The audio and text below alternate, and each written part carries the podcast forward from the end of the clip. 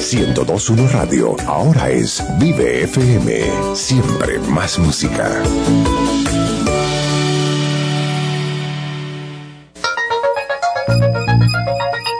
Porque creemos en la transparencia y la democracia, el Centro de Monitoreo de Acción Ciudadana te invita a escuchar todos los jueves a las 5 de la tarde Hablando de Transparencia, un espacio dedicado a la transparencia y la democracia, que son los pilares fundamentales del sistema político. Por 1021 Radio. Los conceptos vertidos en este programa son de exclusiva responsabilidad de quien nos presenta. Este programa no patrocina ninguna candidatura política. El Centro de Monitoreo de Acción Ciudadana presenta Hablando de Transparencia. Un espacio donde la población puede y debe incidir en la política.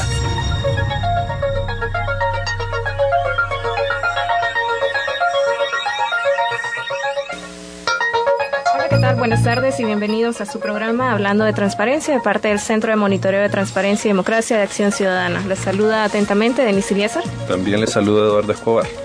Bien, y el día de ahora tenemos casa llena, Eduardo. Así es, este día vamos a tocar el tema de la participación político-electoral de los jóvenes y las mujeres. Y para eso, ¿quiénes nos acompañan? El día de ahora nos acompaña Mitzi Arias, ella es especialista en temas de participación del ISDEMO. Bienvenida. Muchas gracias, un gusto estar aquí. Y también nos acompaña Aldo Cortés, presidente de las Juventudes Socialdemócratas.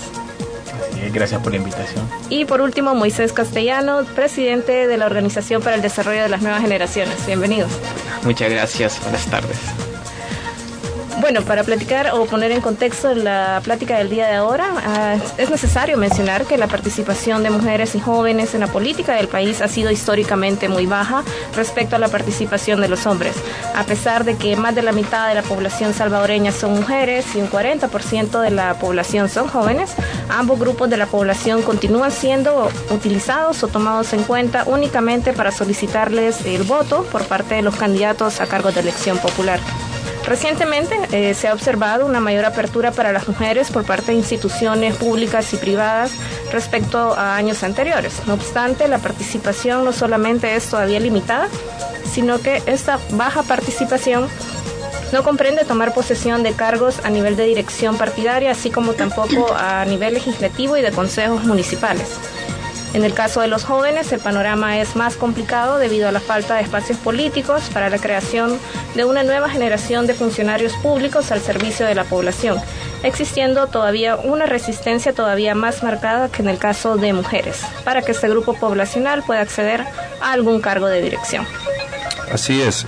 Y ante ese escenario eh, queremos comenzar con Missy consultándole eh, sobre lo siguiente. Para las elecciones legislativas del pasado mes de marzo, el 47% de los candidatos a diputados a la Asamblea Legislativa eran mujeres, siendo electas únicamente 26 legisladoras al final, 26 candidatas. Es decir, solo un 32% de la Asamblea Legislativa va a estar conformada por eh, mujeres.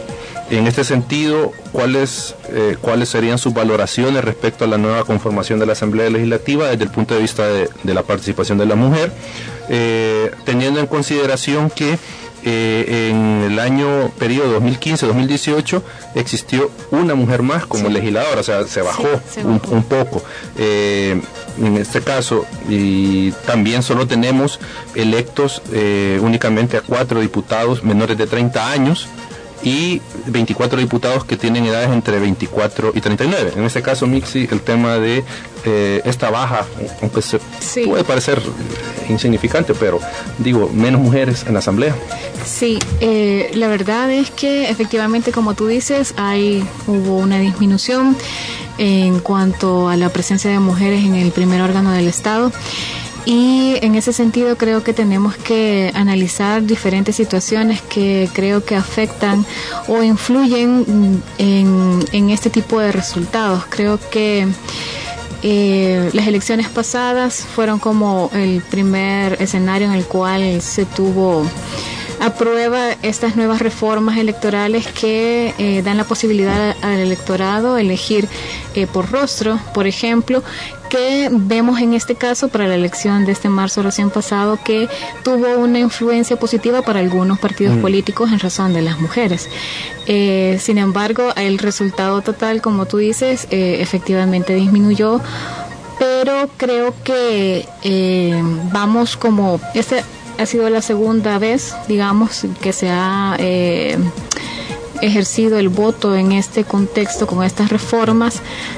Creo que mm, hay algunos países de Latinoamérica y otras organizaciones que insisten, digamos, en eh, el impacto negativo que tiene este voto por rostro en el caso de las mujeres.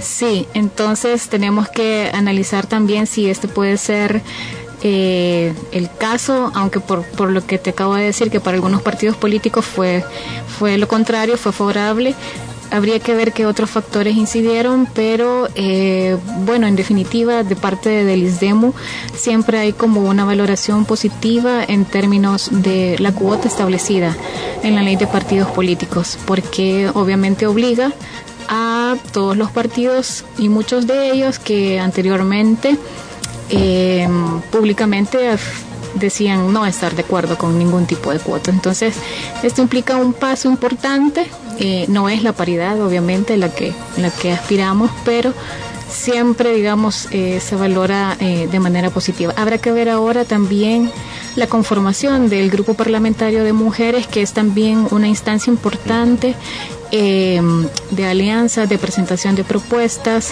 de legislación para las mujeres, para ver cómo vamos avanzando en, en, este tema, por ejemplo, tan importante de la participación política y otros temas más para las mujeres.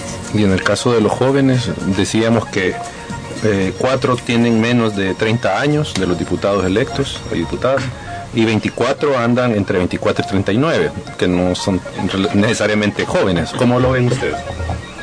Eh, nosotros lo vemos un poco eh, preocupante desde el punto de vista eh, en el que los jóvenes están siendo, eh, bueno, siempre son utilizados en las campañas como para usar la camisa, para andar con la bandera, para andar eh, promocionando al candidato. si bien es cierto que algunos políticos le abren espacios a los, a los jóvenes, sin embargo estos espacios son espacios de relleno, entonces la mayor parte de los jóvenes van del puesto 5 hacia adelante, hacia, hacia abajo, entonces eh, no es una apertura real, no es una apertura en la que el joven participe como tal, sino simple y sencillamente es porque, ah, ok, este estuvo ayudándonos en el partido tanto tiempo, démosle el espacio, aunque saben que no, no va a quedar. Eh, sin embargo, también hay un, hay, hay, un problema, creo, más allá, y es eh, esto en cuanto a participación electoral, en cuanto a participación en política como tal. creo, creo que los jóvenes sí están participando pero no en los partidos políticos, no en política electoral.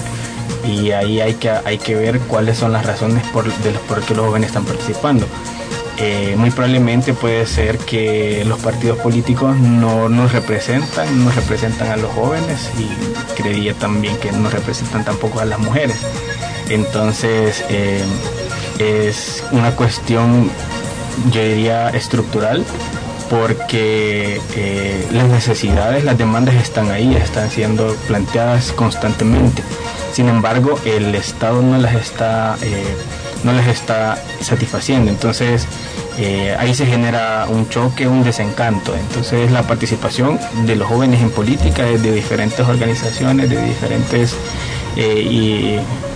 iniciativas hay y, es muy bueno y es plausible. Sin embargo, la participación de los jóvenes al ejercer eh, su derecho eh, su derecho político a participar nos vemos limitados por uno por el desencanto que tienen los mismos jóvenes y mujeres y dos por el poco espacio que se les eh, abre, un espacio real que se les abre dentro de los partidos, es decir, la mayor parte entra porque vea, hay que llenar cuota, hay que llenar todo eso, sin embargo no hay, no tienen espacio, no tienen esa independencia, no, no tienen en definitiva ni voz ni voto dentro de las decisiones que se toman en el partido.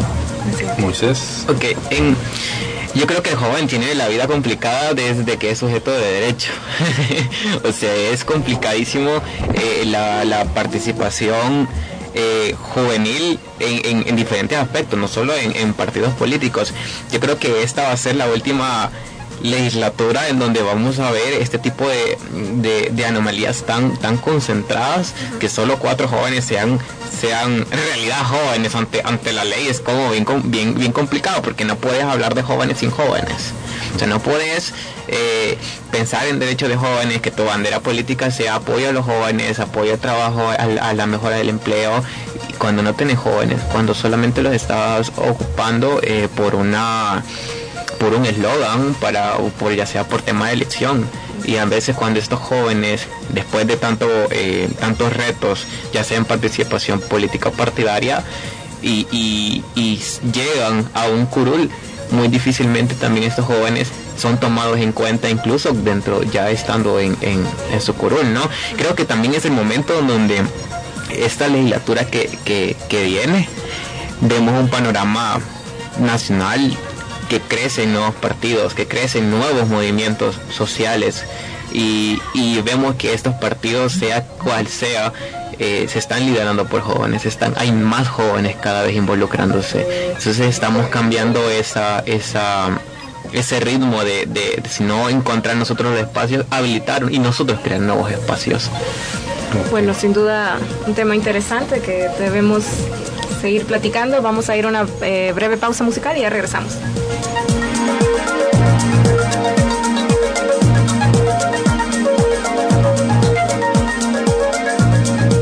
Que mereces estar informado para que emitas tu voto en las elecciones de 2018, Acción Ciudadana te invita a seguir en la sintonía. Ya regresamos.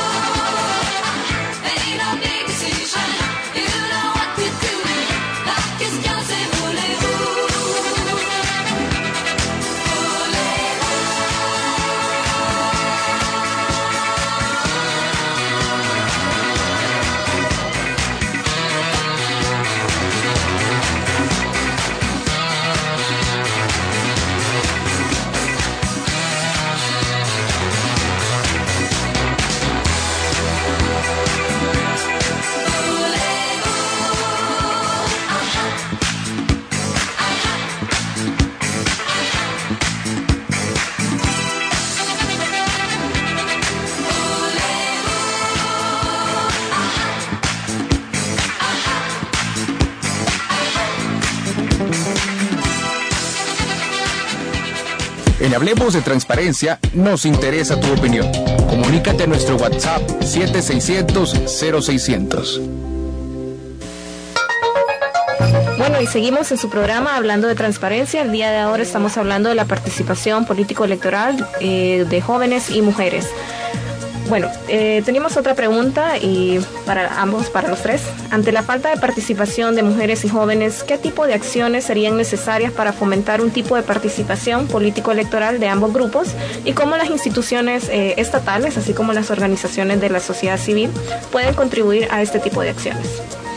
Yo creería que eh, para comenzar existen diversas iniciativas que involucran a los jóvenes en participación no solo política, sino también eh, como voluntariados. Entonces, esto es como la primera es como una primera etapa en donde el joven comienza a participar. En, de hecho, eh, mis primeros pasos cuando entré en política fue hacer exactamente algo así como servicio social. Entonces luego uno, uno se siente bien y hay que, hay que agrandar el, el, horizonte y entonces participamos en política. Yo creería que los jóvenes debemos de ser conscientes de que sin jóvenes no hay política, sin jóvenes porque somos la mayoría y sin mujeres tampoco hay, hay, hay, hay un El Salvador. Entonces, en la medida que seamos conscientes de nuestra situación, de nuestra realidad y tomemos eh, no solo la conciencia, sino que accionemos, nos organicemos y demandemos, creo yo que podríamos ir avanzando un poquito más. Eh, y entrar a las estructuras partidarias es sumamente difícil y no solo entrar a, las estructuras partidarias, sino también mantenerse independientes es bien difícil. Eh, entonces, eh, los partidos definitivamente, si se llaman democráticos, deberían de abrirse y permitir que los jóvenes sean independientes, permitir que los jóvenes participen y tomen decisiones. una de, las, de, las, de las razones por las que eh, en lo personal participo en política y, desde mi organización es porque nosotros tomamos las decisiones, las decisiones de, eh, por ejemplo, el, el, curso que vamos a dar, qué tema vamos a dar, etcétera. Sin embargo, en los partidos políticos las órdenes vienen desde arriba y el joven no tiene otra participación más que acatar, a menos que sea un joven que sea familia de que esté en el puesto tal. Entonces, eh, mientras no rompamos dentro de las estructuras partidarias con el, clientelismo, el nepotismo, creo yo que la democracia no se va a llamar como tal mientras no, se, no haya una participación real de jóvenes en política partidaria y en la política como forma de resolución de los conflictos. Eh, Moisés. Bueno, yo creo que de que no se comprenda que la estructura jerárquica vertical ya no es muy comprendida o aceptada, yo diría que mejor aceptada por los jóvenes, de que ahora las estructuras tienen que ser horizontales, donde todos se, den, se tomen eh, se tomen sus opiniones, también que sean parte de la decisión, que al final están hablando de ellos mismos, de decisiones que involucran jóvenes, como lo mencionaba, no puedes hablar de jóvenes y jóvenes. Entonces yo creo de que cuando tú comprendes la estructura horizontal, y una estructura donde tú ves a un joven como parte de, sino como ya no lo ves como una cuota partidaria, ya no lo ves como una cuota de, de, de, lo que sea, hasta de plazas, de curules, desde que lo ves como, como un integrante igual, igual a ti en una estructura horizontal, ya se trata de empoderar al joven ya lo estás empoderando. Y igual, como, como decía Aldo, yo con, con, con DNG comencé eh, con un trabajo de voluntariado fue totalmente voluntariado porque comprendía a cierto modo eh, la situación, eh, la, falta de democracia o la falta de representatividad que nosotros tenemos. Entonces, esa situación me hizo entonces crear una, un espacio de participación juvenil. Entonces yo creo que el objetivo de los jóvenes deberían, es de activarnos. O sea, muchos jóvenes quizás no quieren trabajar en temas políticos partidistas, ya sea por esos rasgos eh, generacionales que, hemos sufrido, pero sí, nos podemos activar en otros ambientes, nos podemos activar en, voluntariado, nos podemos activar en emprendimiento. Y cuando hablamos de partidos políticos juvenil, ya es un tema mucho más difícil de hablar porque no es, no es, eh, ya no, ya no podemos ocupar los mismos mecanismos que siempre se han estado ocupando al momento de, de crear participación política partidaria juvenil. Eh, Mitzi, desde el punto de vista de las mujeres, ¿qué acciones se deberían de eh, llevar adelante para fomentar la participación? Sí, yo creo que además de lo que los compañeros han dicho, creo que hay que hacer un abordaje justamente en la eliminación de los obstáculos que existen para la participación de las mujeres y los jóvenes, porque podría creerse o, o como mucha gente suele decir, ¿verdad? Que no hay jóvenes o no hay mujeres que quieran participar. Yo creo que es todo lo contrario, ¿verdad? Existen eh, jóvenes mujeres que están participando no solo desde sus lugares de residencia o en asociaciones o en otros espacios eh, dentro de los partidos políticos, etcétera pero hay ciertos obstáculos, ciertas em, eh, limitantes que eh, justamente no, no promueven esta participación. Por ejemplo, podemos verlo en, justamente en estos resultados que claro, tenemos una mujer diputada menos, por ejemplo, son 26 ahora, pero son 48 suplentes. Es decir, es un poco más del 50% de la Asamblea Legislativa, que es este primer ejercicio 2018-2021 eh, en el que mujeres diputadas suplentes es mucho más de la mitad. ¿Qué quiere decir? Que sí, efectivamente, hay mujeres eh, que están participando, que quieren participar, pero que ubicamos en los puestos de suplencia. Es decir, no reconocemos aún la capacidad de mujeres y jóvenes para aportar en la política salvadoreña. Y ese es un obstáculo cultural muy grande, eh, arraigado, creo yo, en una percepción de que probablemente somos los menos habilidosos o los menos capaces, ¿verdad? Y entonces hay que, de poco a poco, hay que irlos metiendo porque meterlos de una sola vez no, ¿verdad? Entonces esas creencias son las que limitan, digamos, el aporte que mujeres y jóvenes pueden dar en la política. Y de ahí, en el caso de las mujeres, hay como muchos más obstáculos económicos, culturales, de violencia, por ejemplo, que, deben abordarse, ¿verdad? Eh, todo lo que está ligado a la vida privada, por ejemplo, a los, el trabajo de cuidado y reproducción de la vida, es como de los obstáculos.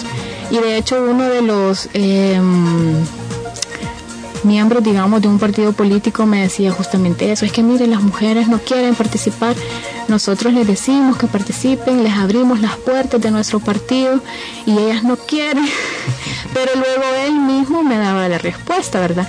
Es que miren, las, eh, las mujeres eh, tienen dificultad para dejar a sus hijos, me dice, los esposos que no las dejan, que se ponen celosos. Entonces, él mismo va viendo cuáles son esas dificultades. Entonces, como, como decía eh, Denise, cuáles son como esas acciones del Estado, en este caso, que debemos eh, abordar. Es decir, por ejemplo, en el caso del cuido, cuáles son las ofertas que damos a, las familias para el cuidado y resguardo de los hijos, ¿verdad?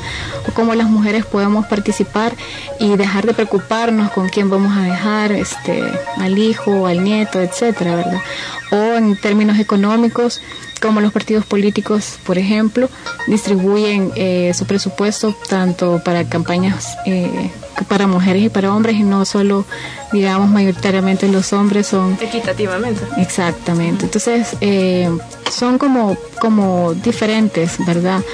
limitantes las que se presentan y yo creo que dependiendo de de esas situaciones, eh, las instituciones, dependiendo de sus funciones, obviamente tienen que, que, hacer un abordaje integral. Bueno, de hecho, el ISDEMO, por ejemplo, recién ha elaborado una guía justamente para el abordaje de la violencia política contra las mujeres, eh, considerando toda esta situación que en estas elecciones pasadas no fueron la excepción, ¿verdad?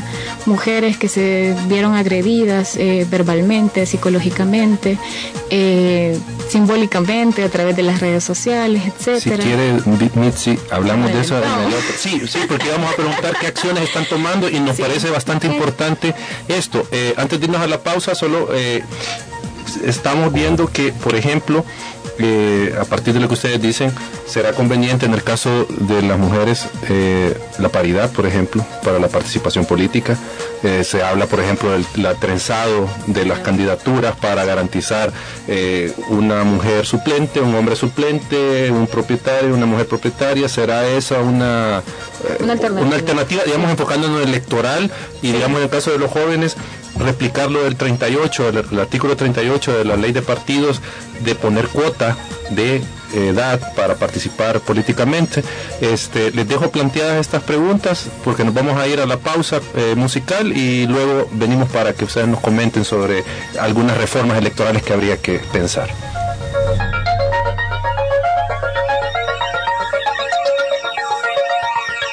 Porque mereces estar informado para que emitas tu voto en las elecciones de 2018, Acción Ciudadana te invita a seguir en la sintonía. Ya regresamos.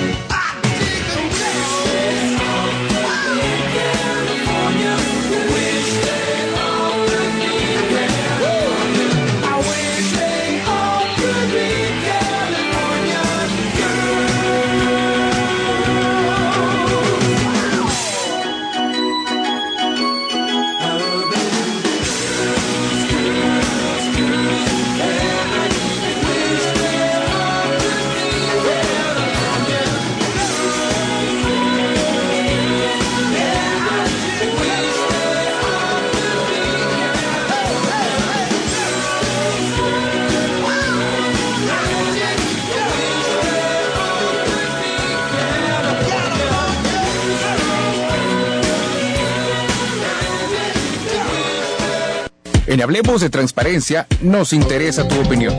Comunícate a nuestro WhatsApp 7600-0600.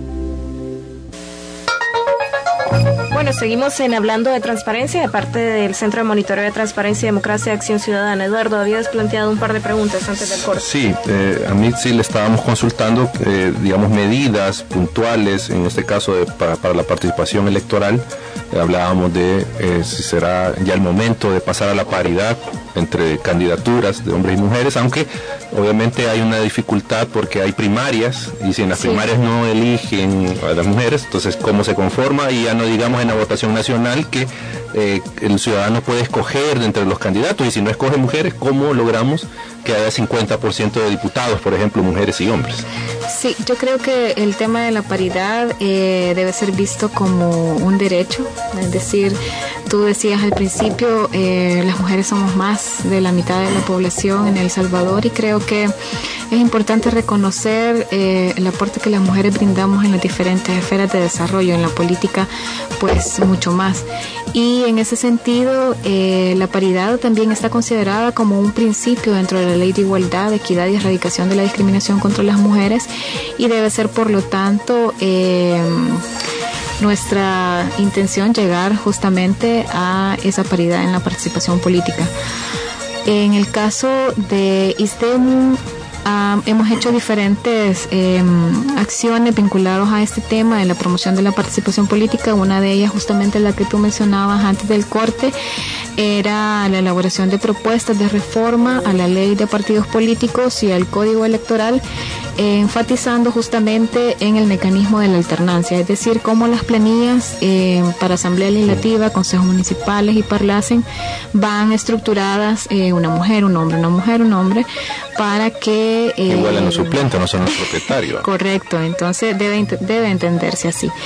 Para que justamente, al menos hoy por hoy que está establecida esta cuota, pueda cumplirse eh, a cabalidad, ¿verdad? Eh, porque es el caso que tenemos en los consejos municipales, que como es una planilla cerrada, la ubicación de las personas eh, queda a discreción de los partidos políticos y vemos en el caso de las mujeres que son colocadas al final de la lista. Y, por ejemplo, tú ves los resultados de las elecciones pasadas y estas, que eh, las mujeres ocupan, digamos, una es inversamente proporcional la participación de las mujeres en los cargos según la toma de decisiones, es decir, son menos alcaldesas, un poquito más de síndicas, un poquito más de eh, concejales eh, propietarias, pero sí se dispara con las concejales suplentes. Entonces, eh, ves cómo van ubicando a las mujeres. No es malo, digamos, la participación en ninguno de los cargos, obviamente todos son importantes en el caso de los consejos municipales, pero ves cómo la ubicación es un tema importante dentro de la planilla y la alternancia sería un mecanismo que podría incidir en esto definitivamente, al menos en los consejos municipales. Ya en el caso de las asambleas legislativas del Parlacen variaría según el voto por rostro pero sin embargo tiene un efecto cultural cuando, por ejemplo, la población o las nuevas generaciones, digamos, ven su papeleta que va una mujer, un hombre y una mujer, es decir, vamos viendo cómo hombres y mujeres tenemos la capacidad para poder ostentar cualquier cargo. Entonces hay un efecto de cambio positivo culturalmente. Y digamos otra, otra acción, digamos que recientemente hemos hecho, que fue justo previo a estas elecciones, el año pasado, eh, promovimos un pacto eh, por la participación política de las mujeres libre de violencia y discriminación, justamente convocando a los eh, presidentes directivos de cada partido político, de los 10 partidos políticos que estaban en contienda, nueve de ellos llegaron o mandaron sus representantes y adquirieron un compromiso justamente en este pacto, dirigido obviamente a las mujeres en el cual se consideraban diferentes acciones para tener en cuenta en todo el ciclo electoral, es decir, dentro de la campaña, ya cuando se asumieran los cargos y cuando estuvieran en el ejercicio. Justamente acciones para evitar la violencia, por ejemplo, hacia las mujeres, eh, tanto en campaña como en el cargo, pero también promover justamente em, algún tipo de revisión de sus estatutos porque lo que tú dices es cierto. Ahora hay em, elecciones primarias y obviamente hay unas reglas que el mismo partido les define. Tiene orientación obviamente de la ley, pero en definitiva internamente es lo que decide el partido. Entonces, estamos eh, por darle seguimiento a este pacto. Creo que todos los partidos políticos ahora tienen estas estructuras de juventud y de mujeres que eh, también han desarrollado o tienen un interés en promover eh, la participación política de las mujeres en este caso y pues seguiremos con ellas trabajando obviamente para abordar este tema de la armonización de sus estatutos con la ley de igualdad, por ejemplo, o con esta iniciativa propia de eh, promover más la participación de las mujeres y también que puedan hacer un abordaje directo en casos de violencia que se presenten dentro del mismo partido político. Ok, Moisés, eh, hablábamos que en el caso de la participación de las mujeres, la ley de partidos establece una cuota, 30% de las candidaturas. ¿Será esto replicable al caso de jóvenes? ¿Tendrá alguna, o sea, tendrá alguna viabilidad y factibilidad esto? Yo creo que de, cierto modo eh, crea una viabilidad por lo menos de base.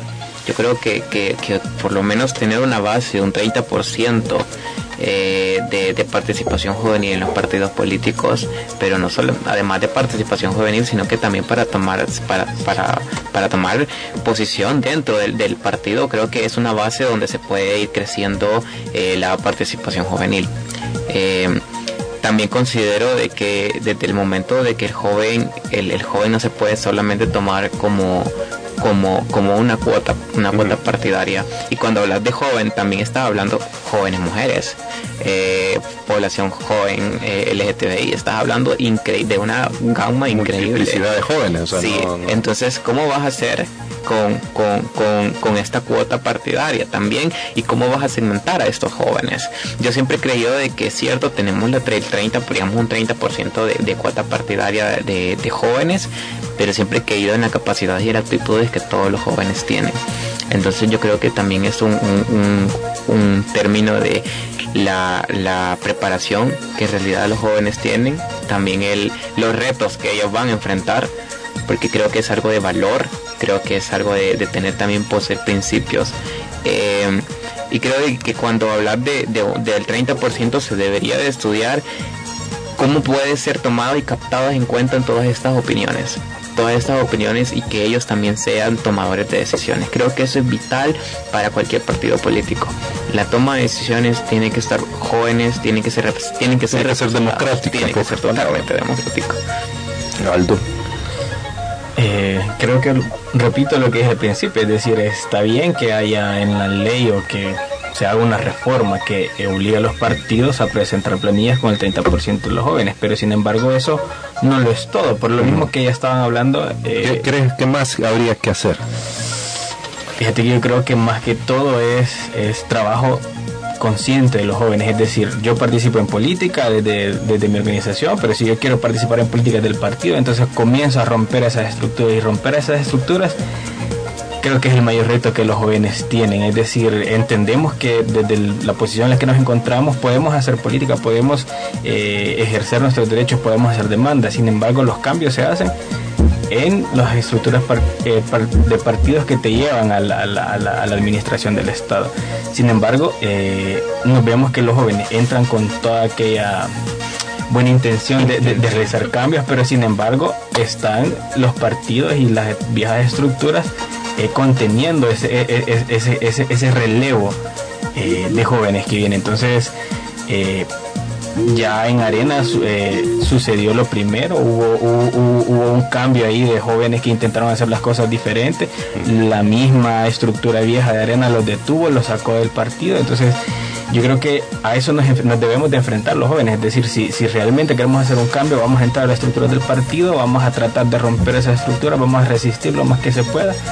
Y sin embargo creo yo que esto no se trata solo de, de yo partido izquierda, yo partido derecha, sino que todos los jóvenes y todas las mujeres de todos los partidos políticos deben comenzar a cerrar filas y decir, a, hacer algo entre todos para decir que la democracia es con todos nosotros juntos. Entonces, eh, el Estado muy poco puede hacer en cuanto a la participación de los jóvenes y las mujeres en la en participación política. Puede haber todas las reformas que haya, puede haber eh, de todo. Sin embargo, si no se garantiza eh, la participación de la mujer y de los jóvenes dentro de las diferentes carteras de Estado, dentro de los diferentes puestos de toma de posición, y si no se les garantiza tampoco ni a, ni a los jóvenes ni a las mujeres una independencia, creo que no vamos a estar hablando de una participación efectiva y real de, de este amplio sector.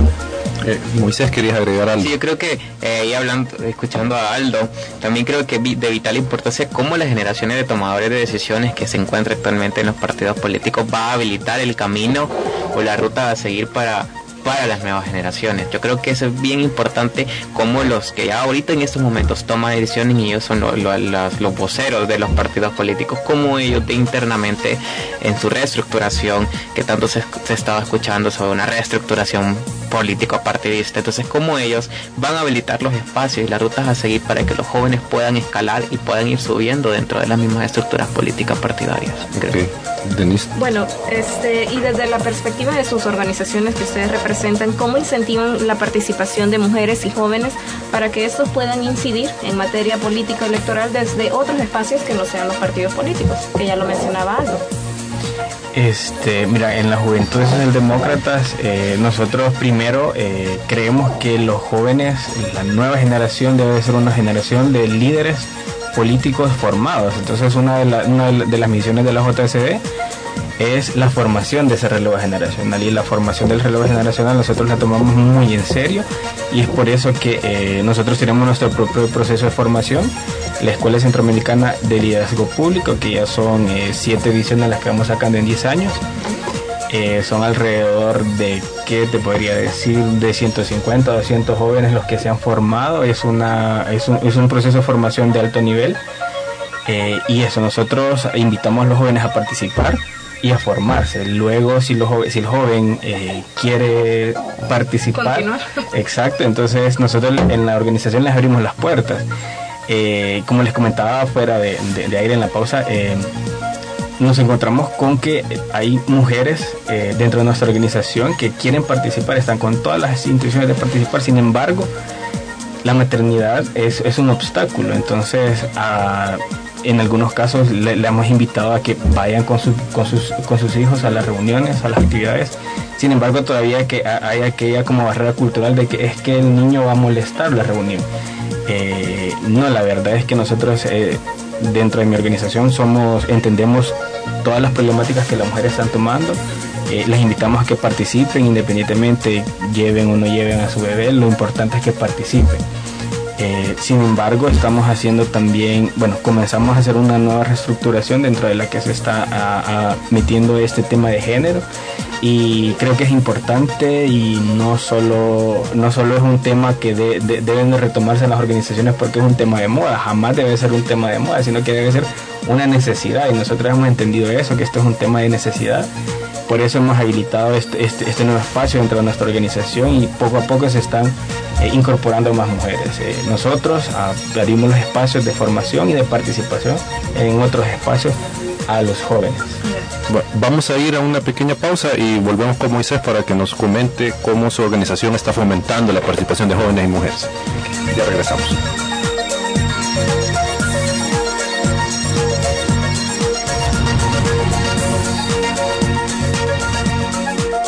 porque mereces estar informado para que emitas tu voto en las elecciones de 2018, Acción Ciudadana te invita a seguir en la sintonía. Ya regresamos.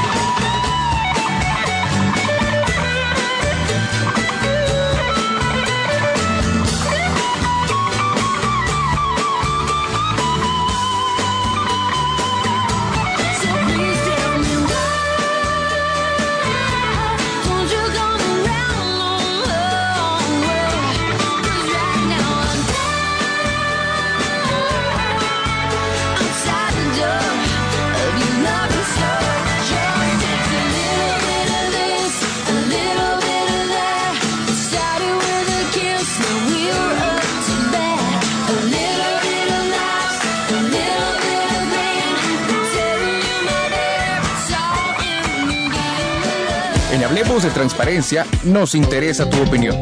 Comunícate a nuestro WhatsApp 7600-0600.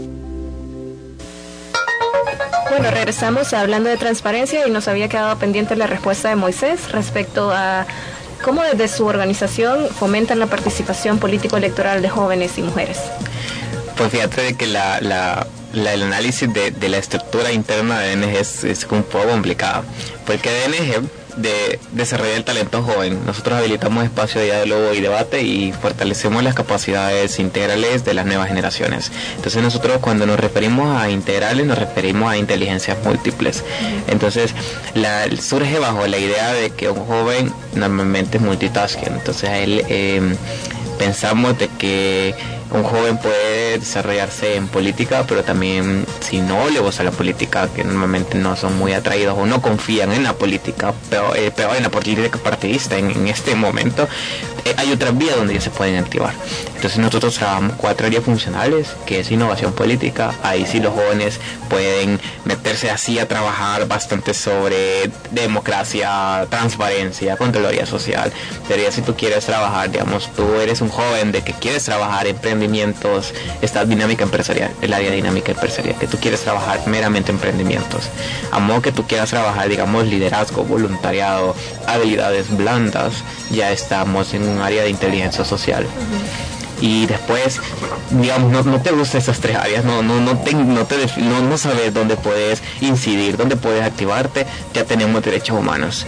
Y cada área, cada área tiene sus proyectos, cada área tiene sus iniciativas y su incidencia y su forma de activar al joven. Cuando te referís ya a cómo podemos incentivar que el joven eh, se involucre eh, en temas de política eh, electoral ya estamos hablando de un punto de lo que nosotros le hemos venido trabajando, que es con la capacitación y la formación, por medio de aliados estratégicos, eh, en fomentar lo que es un Estado de Derecho, fomentar y, capacitar lo que es la democracia y cómo deberíamos de fortalecer y trabajar la transparencia a nivel eh, de Estado. Ok. Eh, bueno, ya para casi ir cerrando el programa, tenemos una última pregunta para nuestros invitados y nuestra invitada. Caso, los partidos políticos tienen que realizar procesos de elección interna, y esto es novedoso en esta elección anterior, y ya estamos en los procesos de elección de candidatos a presidente de la República.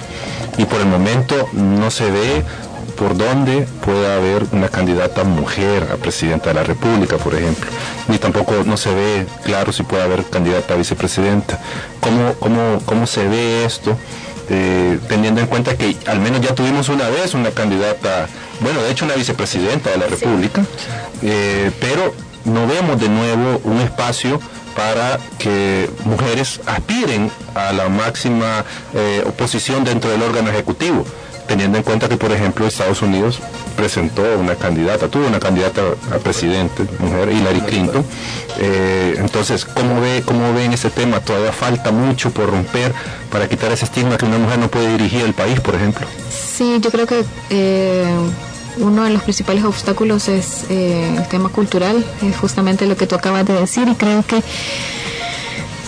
las candidaturas así lo expresan, ¿verdad? Hoy por hoy eh, aún hace falta trabajar mucho en este tema de la imagen, de, las capacidades de las mujeres también, cómo se percibe eh, eh, una mujer como presidenta en este caso y cómo también dentro de las estructuras partidarias también se da el paso, ¿verdad? Es decir, muchos de los partidos políticos, bueno, ahora ya por la ley de partidos políticos han tenido que adecuar eh, de alguna forma sus estatutos. Eh, orgánicamente también tienen creadas esas estructuras que les mencionaba con anterioridad de mujeres, pero eh, aún hace falta esta una barrera muy difícil de poder dar este paso a poner a mujeres como candidatas a la presidencia creo que es eh, uno de los retos también eh, bastante grandes que tenemos de dar ese salto, de pasar de la vicepresidencia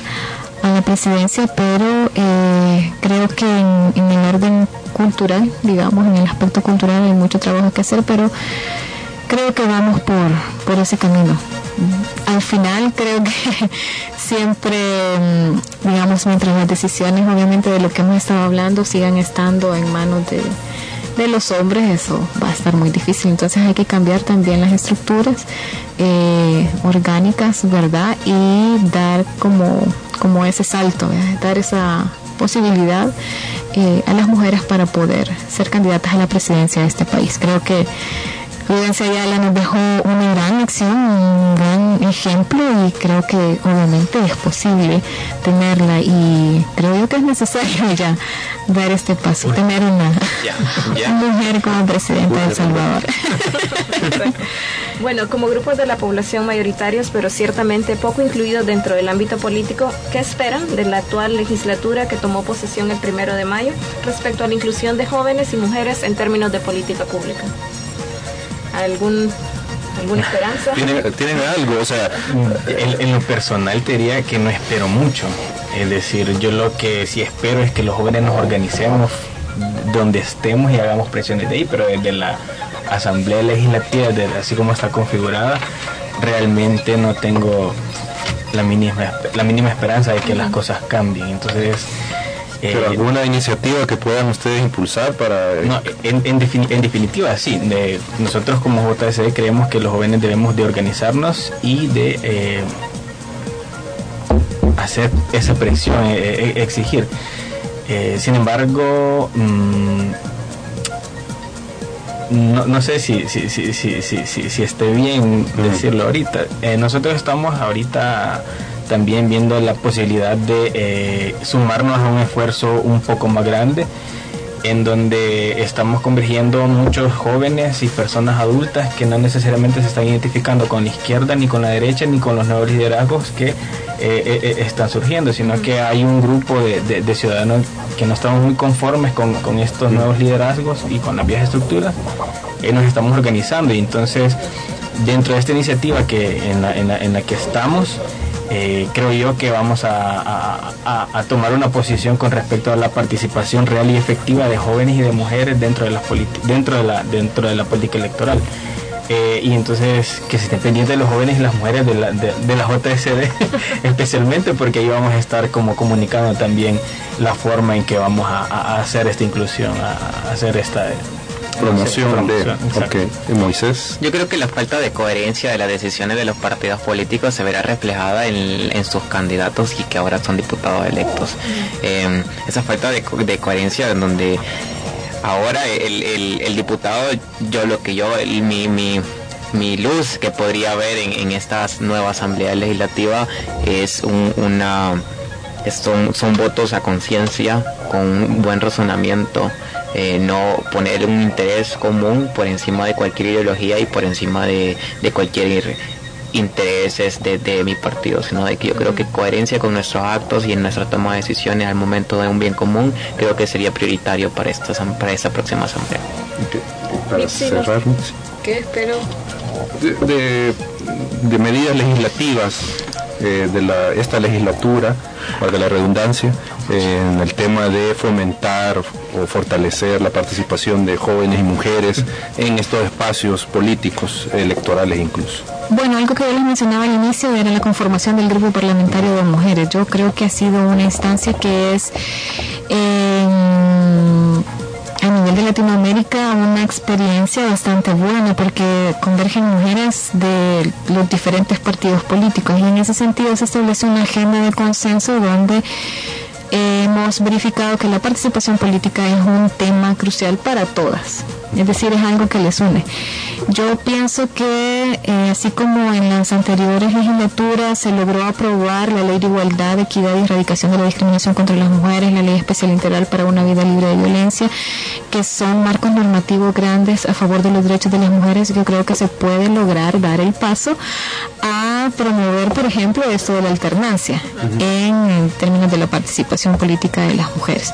Y yo creo que eh, ampliar la cuota eh, puede ser también otra alternativa, no solo a los cargos de elección popular, sino también a los cargos de segundo grado, por ejemplo, magistradas, por ejemplo, y por hoy cuántas mujeres tenemos que, que van a ser elegidas eh, magistradas, y también del órgano ejecutivo, es decir, cuántas mujeres ministras, ajá, entonces creo que sí, creo que mm, las anteriores legislaturas han dado, ya han abierto ese camino. Creo que con esta nueva legislación yo esperaría eso. Yo creo que sí podemos lograr establecer ese consenso entre las mujeres diputadas. Bueno, queremos agradecerles por sus opiniones y por habernos eh, acompañado el día de ahora.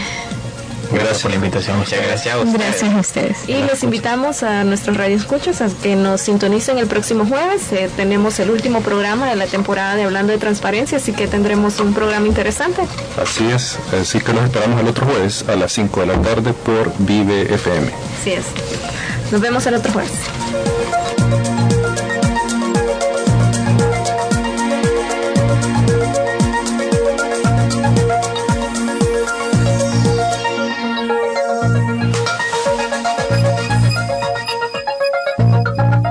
El objetivo de conocer la democracia interna y el financiamiento de los partidos políticos, el Centro de Monitoreo de Acción Ciudadana presentó Hablando de Transparencia.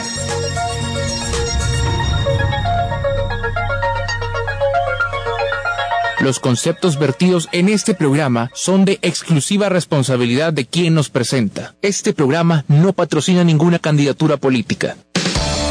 1021 Radio, ahora es Vive FM, porque la mejor radio aún puede superarse.